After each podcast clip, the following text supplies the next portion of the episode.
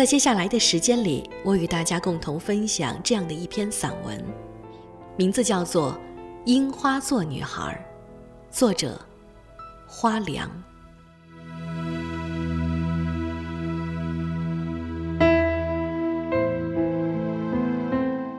晚自习的时候，坐在我旁边的室友忽然哭了。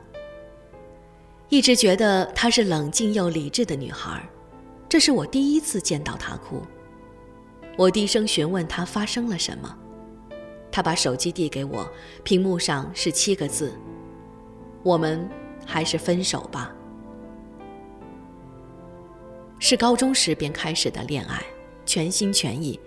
只是那一年他高考失利，他去了远在东北的一流军校，他在家乡复读，心心念念的是他，然而最终还是不尽如人意。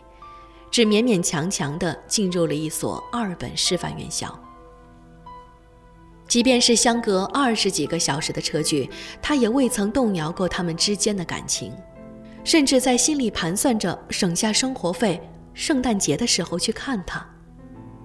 谁料未到圣诞，他便提出了分手，理由冠冕堂皇，他觉得他读了这样一所学校，以后只能回家乡那个小城市当个平凡的老师。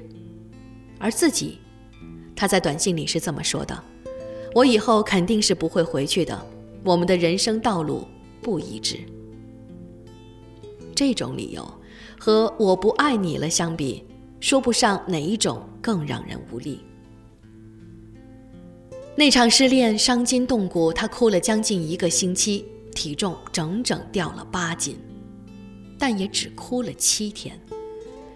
第八天，他从床上爬起来，去卫生间洗了个头，出来之后吹干头发，而后便沉默地去收拾桌子上的资料课本，去了图书馆。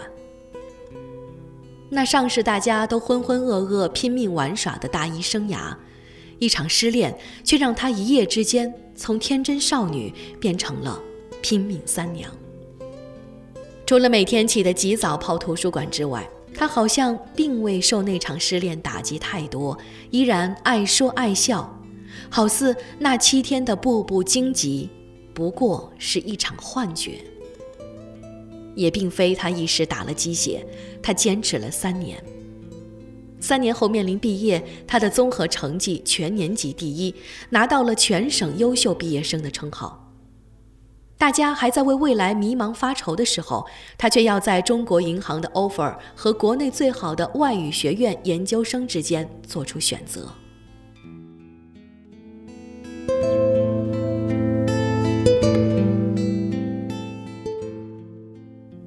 有些人失恋之后活成了一个笑话，而有些人则活成了一段传说。毕业聚餐那天，我又一次看到他的眼泪。宿舍的人一起喝酒，他醉得最厉害，拉着我的手一个劲儿的哭，问我：“我现在做到了，他能回到我身边吗？”答案其实不重要了吧？到现在我和他还保持着联系，知道他正在准备雅思，明年出国。我有时也会让同比我小的女孩讲讲她的故事，有人会好奇地问：“她是什么星座的？”我想了想，应该是樱花座。樱花是一种很坚强的花，只要气温一到，樱花必然盛放。不得善终的单恋，步步荆棘的分手，血肉模糊的背叛，每一个女孩的成长史，说起来没有几滴斑驳的血泪。